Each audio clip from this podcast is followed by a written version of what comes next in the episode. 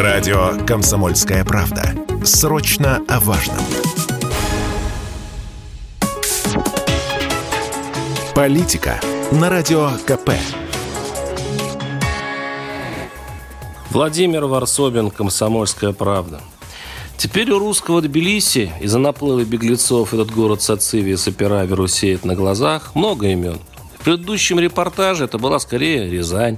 При условии, конечно, если бы Рязань вдруг радикально помолодела, снялась с места и надела рюкзаки и ринулась в горы. Там бы она осела нервным табором в местных ресторанчиках, чтобы выпить и думу думать.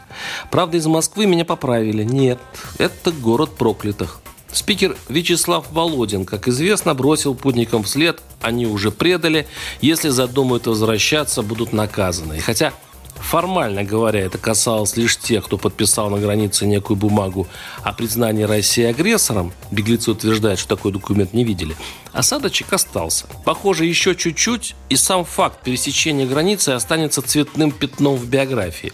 И теперь, похоже, дело только за специальными реестрами, по которым чиновники и история будут оценивать, правильно ли вел себя гражданин при мобилизации или нет. Но по мне сейчас Тбилиси – это город что дальше – Вопрос о всех русских глазах.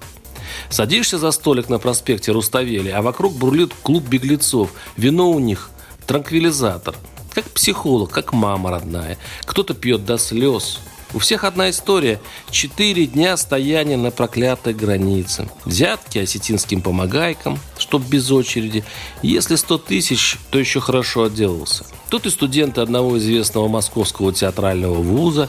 Они махнули из Владикавказа в Грузию на велосипедах. А теперь думают, куда дальше? И, похоже, не в Москве, а только сейчас начали думать, приехали и что? Здесь оставаться? Или дальше в Турцию? Потом в Европу? На что жить? Где работать? Они думают, конечно, об этом, но от шока обрывочно. В мыслях то и дело возвращаясь назад в Россию. На Большой театр повесили гигантский баннер с буквой «Z», прочитал кто-то в новостях. Присвистнули, замолчали. И тут же шквал звонков. Мамы, папы, бабушки. Все у нас хорошо. Собирали ради родителей волю в кулак артисты. И на пару минут выглядели действительно молодцами. А вокруг нас русских вопросительно застыла Грузия. То и дело подсчитывающее, насколько в этот день она обрусела. Пока официально это около 10 тысяч человек в сутки. Максимально возможная пропускная способность несчастного Верхнего Ларса, где по данным российской стороны уже намечается гуманитарная катастрофа, в 30-километровой очереди заканчивается еда, бензин, а из брошенных машин уже получился стихийный авторынок. И впечатление отношения грузин к этому исходу пока растерянное. С одной стороны, даже во время войны 2008 года белисцы к русским относились достойно, с теплотой, и даже эксцентричный Саакашвили не смог погрузить их в пещерную русофобию. С другой, оппозиция, похоже, решила ударить по русским, а через них – по промосковскому правительству олигарха Иванишвили. Такого в Тбилиси я не видел даже во время российско-грузинской войны. Гигантские надписи «Русские идите домой», мягко говоря. Их никто не закрашивает. И в этом винегрете из желтых блокитных флагов, развешенных здесь повсюду, проукраинских лозунгов на электронных стендах и матерных кричалок на заборах, находиться очень странно. Ты идешь по улице, влюбленной в Тбилиси, в неистребимую доброжелательность грузин, их генетическую расположенность ко всему русскому, и тут бац, надпись «Эй, русский, вали домой». А наши спокойно ходят мимо и вроде как не обращают внимания. Хотя ты уже слышишь, как глухо ворчат грузины, мол, участились случаи мошенничества, не иммигранты ли, выросли цены в магазинах, не за приезжих ли – по словам депутата грузинского парламента Фридона Инже, антирусские, антииммигрантские настроения – дело рук оппозиции, партии Саакашвили, томящегося в заключении, националов.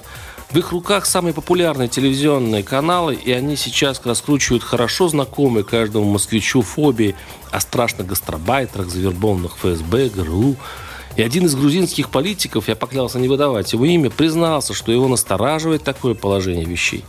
Если Россия вдруг проиграет, отношение части грузин к русским изменится, вдруг сказал он. Не может быть, запротестовал я. Сколько лет вместе? Для части людей это так вздыхает. Но надо помнить, пока Россия сильна, на русских смотрят с уважением, как на народ. Но если Москва ослабнет, обнаружится столько идиотов с нереализованными комплексами.